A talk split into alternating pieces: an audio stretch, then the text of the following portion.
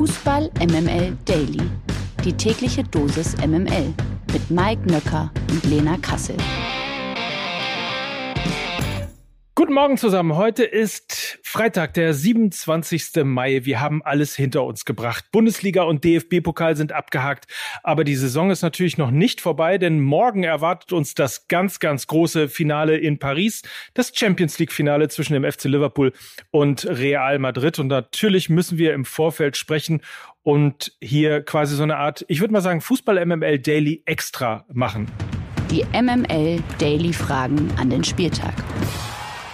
Auch heute präsentieren wir euch passend zu dem Spiel einen Gast. Und wir sind sehr froh, ähm, dass er bei uns ist. Er ist nicht in erster Linie, aber er ist Bruder eines äh, viermaligen, bald vielleicht sogar fünfmaligen Champions League-Siegers, ist selbst Podcaster, war selbst jahrelang Profi und vor allem ist er ein richtig cooler Typ, den wir jetzt gerne hier begrüßen. Hallo, guten Morgen, Felix Groß. Ja, guten Morgen, Mike. Guten Morgen, Lena. Danke, dass ich dabei sein darf. Freue mich sehr. Sehr gerne. Äh, um, um natürlich äh, schon deshalb sehr gerne. Äh, eigentlich haben wir dich nur eingeladen, um dir äh, die erste wichtige Frage zu stellen. Äh, hast du noch zwei Karten fürs Champions League-Finale für uns? Ich bin froh, dass ich selber eine bekommen habe. Von daher ähm, kann ich da jetzt nichts mehr versprechen. Jetzt so einen Tag vor ja. wird es, glaube ich, auch nicht leichter. Ich weiß nicht, ob da wieder Leute vorm Stadion stehen, ob man sich da noch ein Ticket kaufen kann, aber da muss man dann schon viel Geld in der Tasche haben, glaube ich. Wir haben dich auch äh, als Experten sozusagen rangeholt, um auch mal beide Teams miteinander vergleichen zu können, die jeweiligen Stärken herauszuarbeiten. Was glaubst du, ist der Trumpf des FC Liverpool und was auf der anderen Seite die größte Qualität von Real Madrid? Ja, fangen wir mal bei Real an. Ich glaube, ähm, oder ich habe vor jedem K.O.-Duell jetzt in dieser Saison gesagt, dass sie für mich nicht der Favorit sind und äh, sah dann meist nach dem Hinspiel auch immer so aus, jetzt außer gegen Chelsea. Und ähm, muss sagen, es ist für mich wieder der Fall, dass sie auch für mich diesmal nicht der Favorit sind. Ich, wenn ich Liverpool sehe, wie sie gerade jetzt dieses Kalenderjahr auch gespielt haben in der Liga, ich weiß nicht, ob sie da überhaupt noch äh, großartig Punkte verloren haben, vielleicht ein, zwei Mal unentschieden gespielt haben in der Liga.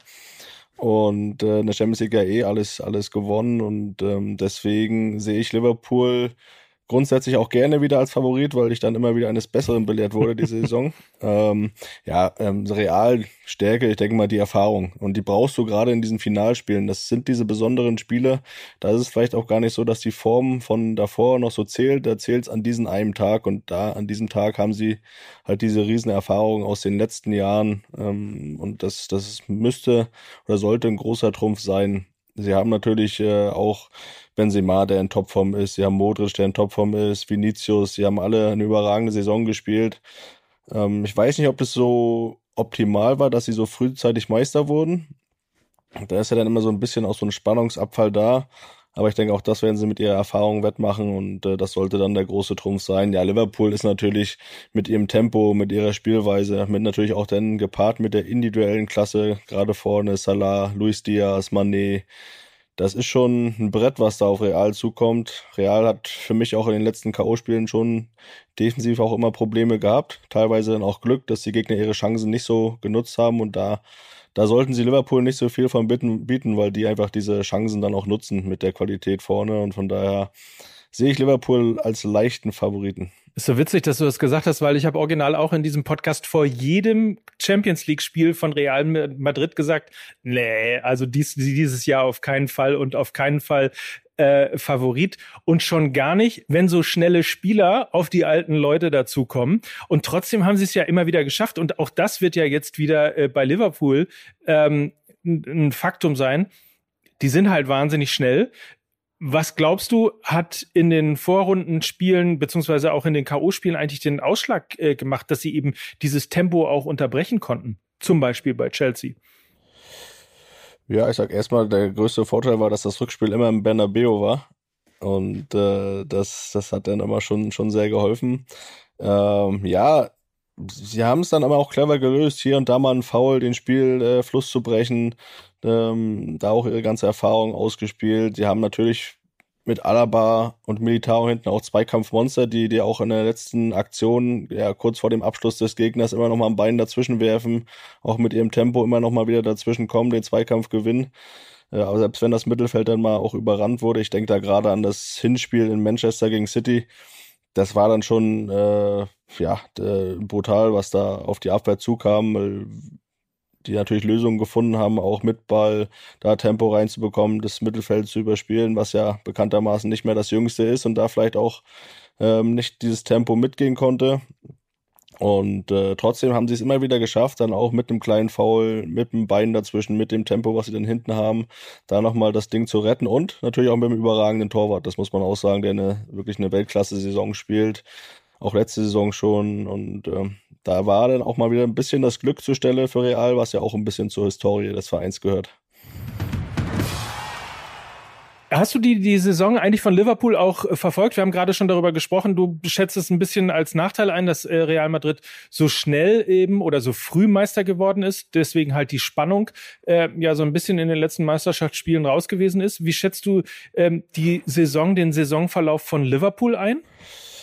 Ja, das natürlich, äh, irgendwo hatten sie auch zur Hälfte der Saison vielleicht schon die, die Meistertitel irgendwo abgehakt, weil der Vorsprung von City schon sehr groß war.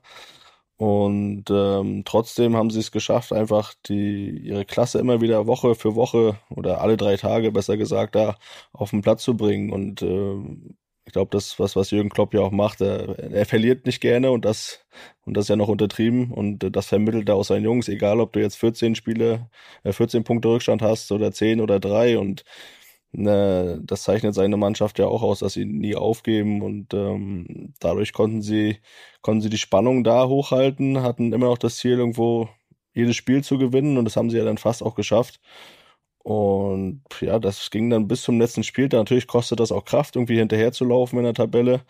Und ähm, ja, immer wieder dran zu glauben und auch dann bis zum letzten Spieltag so eine ja, so eine Anspannung und auch Nervosität zu haben, diese Intensität immer wieder bei 100 Prozent hochhalten zu müssen. Aber das ist immer schön, dieses Vorgeplänkel vor so einem Spiel. Real hat eine andere Ausgangssituation, sie sind schon ein bisschen länger Meister. Und äh, am Ende weiß ich aber nicht, ob das dann das Entscheidende sein wird. Es steht ja noch in den Sternen, ob Thiago überhaupt spielen kann. Was würde denn ein möglicher Ausfall von Thiago für den FC Liverpool bedeuten? Ist das vielleicht genau die Schwächung, die Real ausnutzen kann? Nee, so weit würde ich nicht gehen. Natürlich ist er ein Riesenbaustein äh, in Liverpool auch für die für den Erfolg jetzt im, im letzten halben Jahr mit den mit den nicht mehr verlorenen Spielen, würde ich jetzt mal sagen, dass er da schon eine Riesenrolle gespielt hat und dass auch ein sehr wichtiger Spieler ist, aber das wird äh, kein entscheidender Faktor sein für mich, ob er spielt oder nicht, weil die einfach zu gut sind, äh, auch, auch was die Bank betrifft, dass sie es nicht ersetzen können.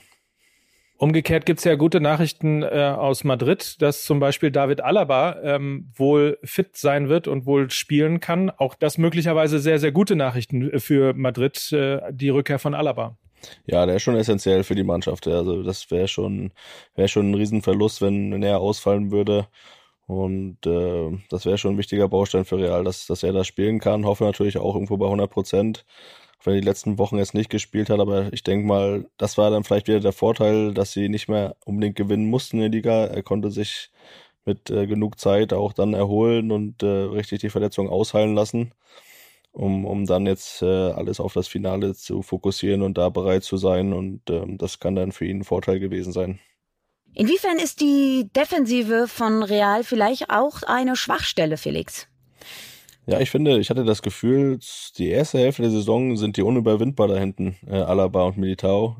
Ich war beim äh, Madrid-Derby im Hinspiel äh, in Madrid vor Ort, da habe ich die äh, live im Stadion beobachten können und habe gedacht, da kommt kein Mensch dran vorbei äh, an diese beiden hinten. Die haben alles weg, weggenommen, was irgendwie auf sie zukam und diese, diese Unbesiegbarkeit im Zweikampf ist mir so die letzten Wochen und Monate ein bisschen verloren gegangen, vom Gefühl her. Ähm, natürlich, die Gegner, die jetzt dann auch richtig gut waren mit Chelsea, City und auch Paris, da kommt dann was anderes auf dich zu, wenn die da mit Tempo kommen, das ist dann auch nicht immer leicht äh, für einen Verteidiger. Aber es geht nicht nur um die Viererkette, es geht um das Gesamtverhalten, äh, finde ich dann bei, bei Real. Ist ja auch immer so, die Defensive darf nicht immer nur auf diese Viererkette dann äh, reduziert werden. Und ich finde, dass Real ab und zu Schwierigkeiten hatte auch, was äh, gerade was die guten Gegner betrifft, dann ja ein geordnetes Anlaufen zu haben, schon von, von vorne weg, ähm, dass sie da relativ leicht zu überspielen waren. Und äh, ja, hört sich jetzt vielleicht so negativ an. Am Ende sind sie im Finale und haben es überragend gemacht. Aber da müssen sie hinkommen, dass sie trotzdem irgendwo eine Kompaktheit haben, auch wenn es jetzt nicht der, dem Selbstverständnis von Real äh, ja, dass das so heißt, dass sie jetzt sagen, komm, wir, wir stellen uns jetzt kompakt auf, dass, dass sie wollen den Ball haben, haben aber ab und zu Schwierigkeiten, dann dieses geordnete Anlaufen zu haben, finde ich, äh, gegen den Ball. Und da, da müssen sie auf jeden Fall auch bei 100 Prozent sein bei dem Spiel. Besonders im Champions League Halbfinale von Real gegen Manchester City wurde deutlich, was für eine besondere Verbindung Carlo Angelotti zu seinen Spielern hat. Was bekommst du da von deinem Bruder so mit? Ja, das, das, äh, Toni hat ihn ja schon in seinem ersten Jahr in Madrid gehabt und hat damals schon geschwärmt von ihm. Ich weiß auch, dass sie dann immer in Kontakt geblieben sind in der Zeit danach und äh, einfach weil es menschlich mit dem passt und einfach jemand ist, ähm, der jetzt nicht nur menschlich mit ein, zwei Spielern gut versteht, sondern der es wirklich auch schafft, die ganze Mannschaft hinter sich zu bringen. Und da weiß er auch ganz genau, was bei so Feierlichkeiten äh, wenn du da mittendrin bist mit den Jungs, äh, das auch richtig auskostest. Und ich glaube, er kann auch ganz gut feiern. Ähm, auch wenn er schon den einen oder anderen Titel gewonnen hat, ähm, weiß er, wie er die Jungs da auch äh, ja, hinter sich bringt mit, mit solchen Gesten, mit solchen Aktionen. Und ähm, das, das zeichnet ihn auch aus und auch die Geschichten mit, äh, ja, mit dem, mit dem Coachen während des Spiels, äh, die Spieler zu fragen, die auch eine gewisse Erfahrung haben, was machen wir jetzt, wen können wir einwechseln? Äh, und sie damit ins Boot zu holen, das ist das, was am Ende ausmacht, wenn du davon sprichst, ja, dass dieser Erfolg, dieser Titel, welcher auch immer, ist, ist ein Teamerfolg. Und da kriegt er es einfach hin, alle in ein Boot zu holen.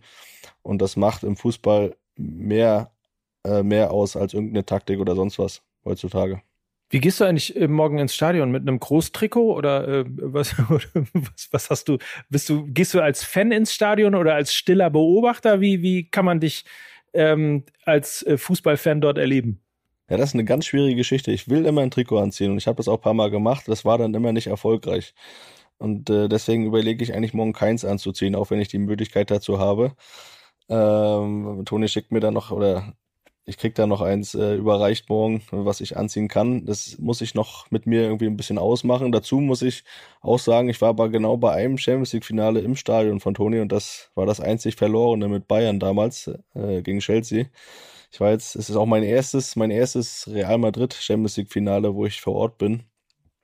Und äh, wenn ich, ich weiß auf jeden Fall schon, wer schuld ist, wenn es verloren geht. Du, natürlich. Ja. ja. Wie, wie, wie sitzt du denn dann auf der äh, Tribüne? Also bist du noch aufgeregt oder äh, nimmst du, es ist ja, also wenn du sagst, irgendwie warst erst einmal beim Finale, aber du hast ihn ja wahrscheinlich in allen Finals auch spielen sehen. Ähm, hast du da ähnlich Herzklopfen oder, oder mehr Herzklopfen möglicherweise als Toni selbst? Das wird mit Sicherheit so sein. Das war auch schon immer so. Und das ist auch mehr Herzklopfen, als ich vor Spielen hatte, die ich selbst gespielt habe. Das ist äh, für mich immer, eigentlich, bin ich auch nicht so gerne im Stadion bei solchen Spielen. Ich will das eigentlich mal am liebsten ganz allein irgendwo zu Hause im stillen Kämmerlein schauen, weil ich da irgendwie kompletten Fokus haben will. Und meine Frau weiß das auch. Mittlerweile, die spricht mich dann noch gar nicht mehr an, wenn ich zu Hause sitze und diese Spiele schaue es geht jetzt nicht um, um diese, um einfache Ligaspiele, sondern schon um diese Champions League K.O.-Spiele, wenn es wirklich um Titel geht, um was Wichtiges geht. Da bin ich eigentlich kaum ansprechbar. Ähm, das ist natürlich im Stadion jetzt schwierig, alleine zu sein, aber ich äh, will es mir auch natürlich nicht nehmen lassen, bei so einer Möglichkeit dann jetzt auch mal vor Ort zu sein und ja, vielleicht dann im Anschluss so ein bisschen auf dem Platz auch feiern zu können. Das, das wäre natürlich ein, ein schöner Traum, ja finde es einfach immer, ein, äh, also überhaupt ein Final zu sehen, einfach immer ein grandioses Erlebnis. Äh, und das wünschen wir dir natürlich morgen auch mit ähm, aus deiner Sicht dem besseren Ende natürlich für deinen Bruder. Und danke, insofern danke. Äh, dann eben der Möglichkeit, dass in der Familie groß am Samstagabend ordentlich gefeiert werden kann. Ja, vielen Dank, das hoffe ich natürlich auch. Das wäre wär irgendwie, man weiß ja nie, wie oft der CL-Titel nochmal kommt, deswegen müssen wir den jetzt dann auch nochmal richtig feiern, wenn er, wenn, wenn er dann da ist. Auf jeden Fall. Ich hoffe, dass man nach fünf Titeln dann auch noch feiern kann und nicht denkt, oh, schon wieder. Nee, das, das macht die, das habe ich, also das frage ich mich auch immer ehrlich gesagt. Ich war nicht in der äh, luxuriösen Situation, ewig viele Titel feiern zu können, aber ich glaube, das macht die großen Jungs und großen Champions ja auch aus, dass sie nie, nie aufhören können oder nie aufhören wollen, Titel zu gewinnen. Und äh, das hoffe ich, dass jetzt ein weiterer einfach dazu kommt. Sehr gut. Felix, Grüße an deinen Bruder von Lena und mir und ähm, viel Spaß bei äh, diesem hoffentlich grandiosen Ereignis in Paris. Und schön, dass du bei uns warst. Danke euch. Bis bald. Bis dann. Ciao. Ciao. Dieser Podcast wird produziert von Podstars bei OMR.